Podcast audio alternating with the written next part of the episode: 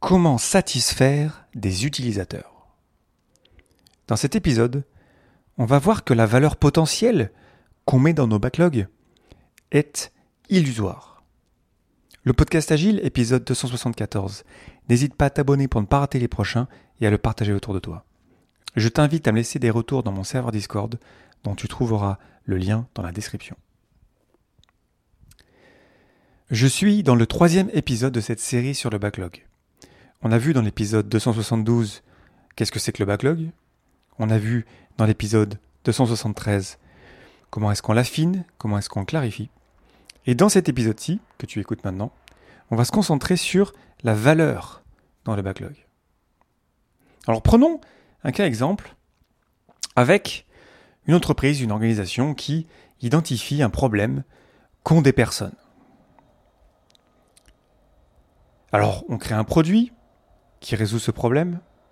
On l'offre à ces personnes qui deviennent des utilisateurs. Et ça a l'air de pas trop mal marcher. Ça répond. On arrive à vendre. On arrive à le faire utiliser. Peu importe notre but. Donc on est content. Et on commence à travailler à optimiser notre processus de création de produits. Donc on est content. On a solutionné un problème pour des personnes. On leur fournit quelque chose. Et en échange, il paye, il utilise, il partage. Tout dépend de notre euh, contexte d'affaires.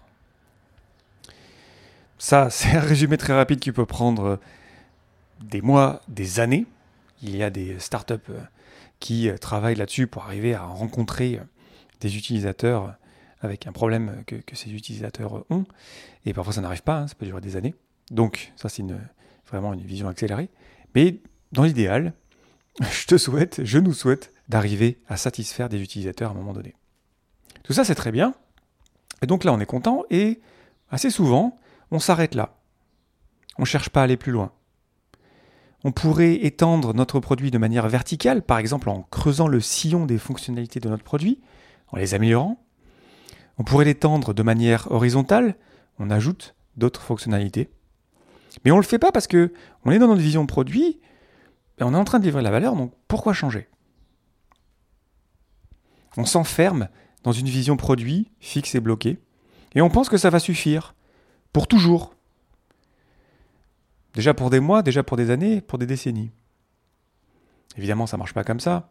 Tu connais sûrement l'histoire de MySpace, qui n'existe plus, enfin, ça existe toujours d'ailleurs, mais ce n'est plus beaucoup euh, utilisé. Je pense aussi, par exemple, un exemple que je prends souvent, c'est Notion, qui pour moi a pris le pas sur Google Documents.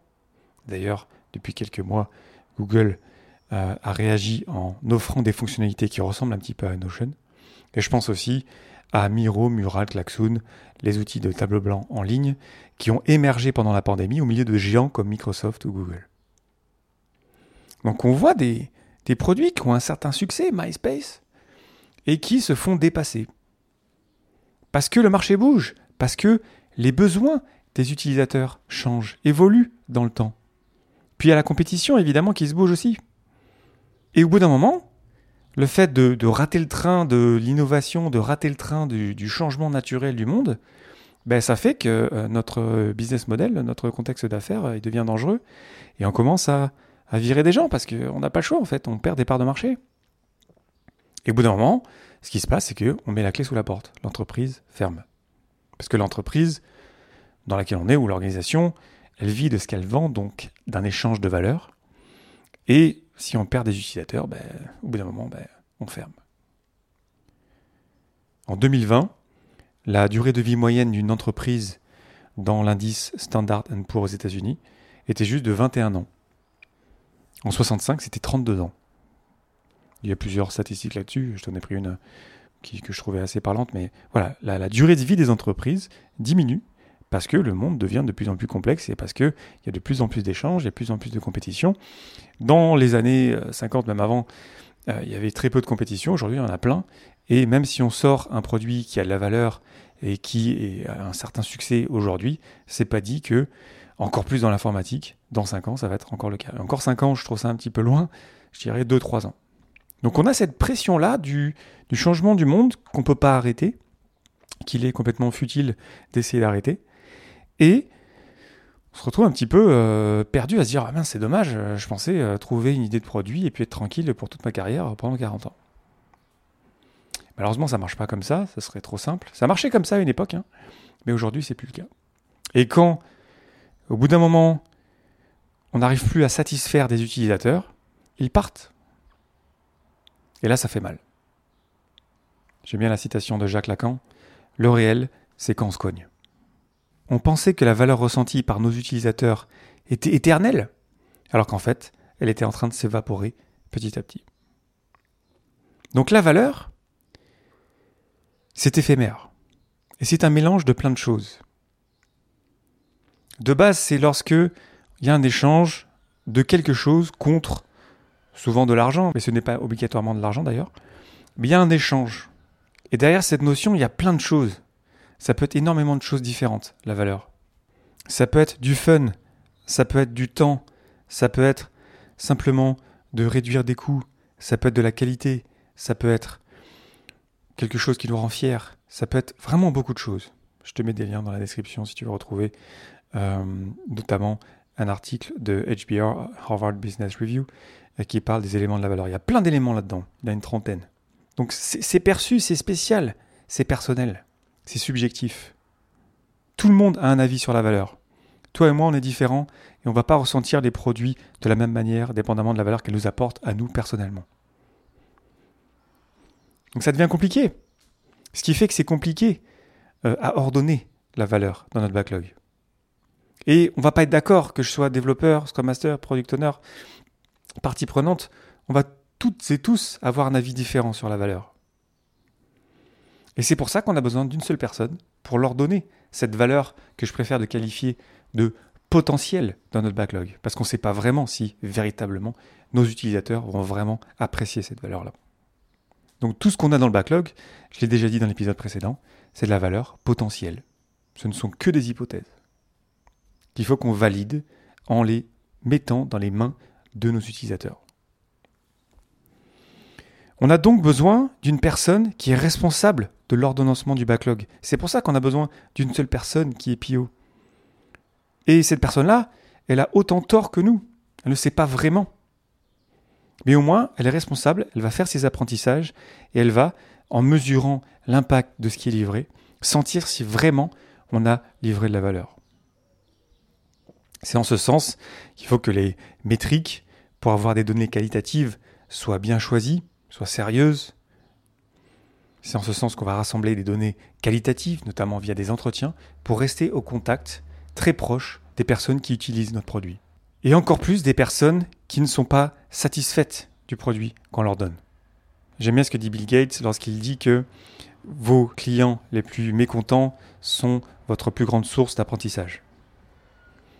Je te l'ai déjà dit, moi je partage des retours euh, quasiment hebdomadaires sur des produits que j'utilise. C'est assez rare de recevoir des réponses. Donc c'est pas très sérieux, en vrai. Parce que c'est vraiment une source d'information extraordinaire. Les personnes qui prennent le temps d'écrire et de partager un bug, un problème c'est vraiment un sacré effort. C'est aussi énormément de valeur, en fait, qui nous permettrait peut-être de changer notre fusil d'épaule pour éventuellement satisfaire mes besoins. Parce que la personne qui écrit euh, des retours, elle n'est pas toute seule à voir le problème qu'elle est en train de dénoncer. Il nous faut donc rester proche et à l'écoute de nos utilisateurs. Donc restons proches des personnes qui utilisent notre produit. Il faut qu'on les connaisse par cœur. Et comprendre que leurs besoins évoluent. J'aime beaucoup le modèle des forces des utilisateurs Customer Forces Canvas de H. Moria, dont j'ai déjà parlé euh, pas mal dans le podcast, euh, qui explique que voilà, en fait, c'est le cas de tout le monde finalement. Aujourd'hui, j'utilise un produit, et ensuite, ben je vais grandir, je vais vieillir, il va se passer des trucs de ma vie, et peut-être qu'à bout d'un moment, j'aurai plus besoin de ce produit-là. Et j'aurai peut-être besoin d'un produit similaire, un peu différent. Et c'est là où il y a d'autres opportunités pour satisfaire mes nouveaux besoins.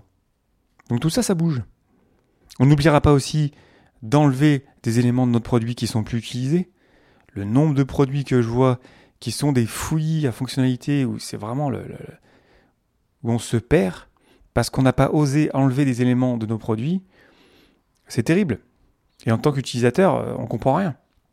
Donc, faisons en sorte d'enlever les fonctionnalités qui servent plus à rien. Donc, on va mesurer si chaque fonctionnalité est utilisée ou pas. Et si c'est pas le cas, ben on va l'enlever.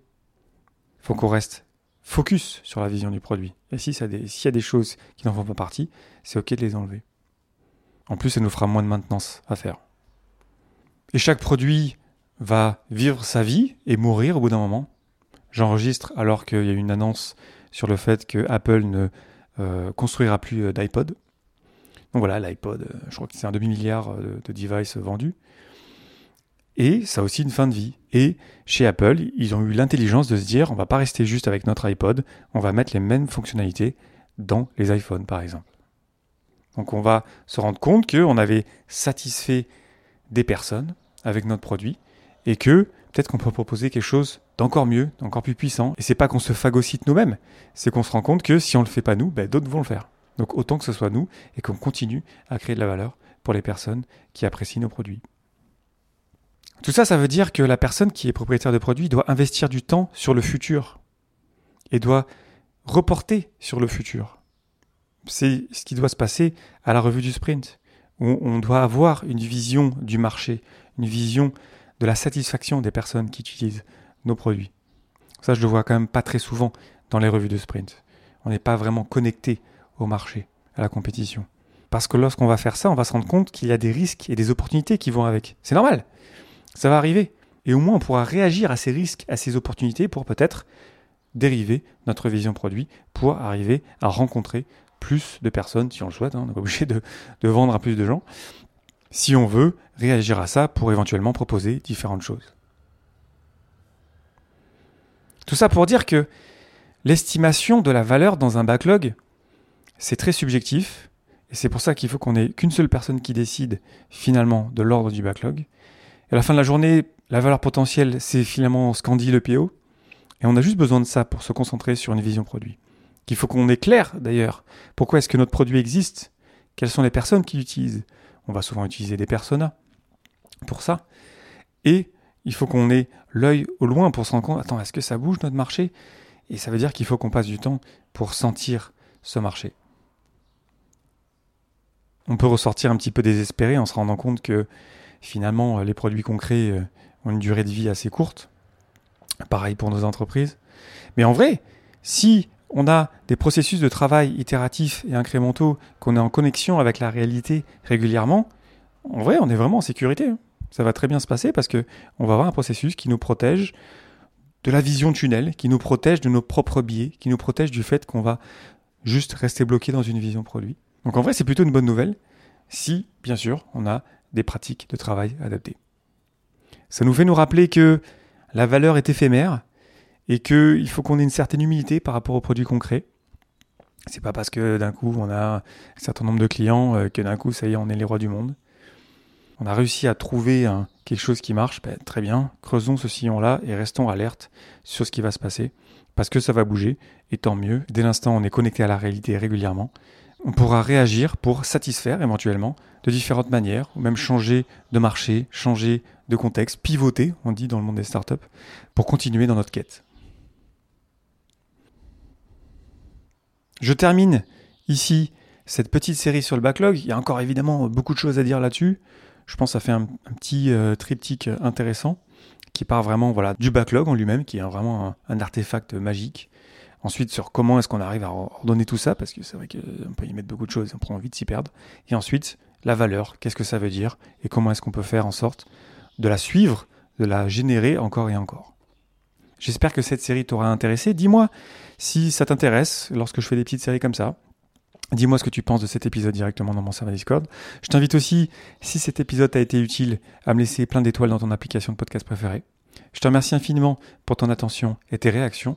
C'était Léo Daven pour le podcast Agile et je te souhaite une belle journée et une belle soirée.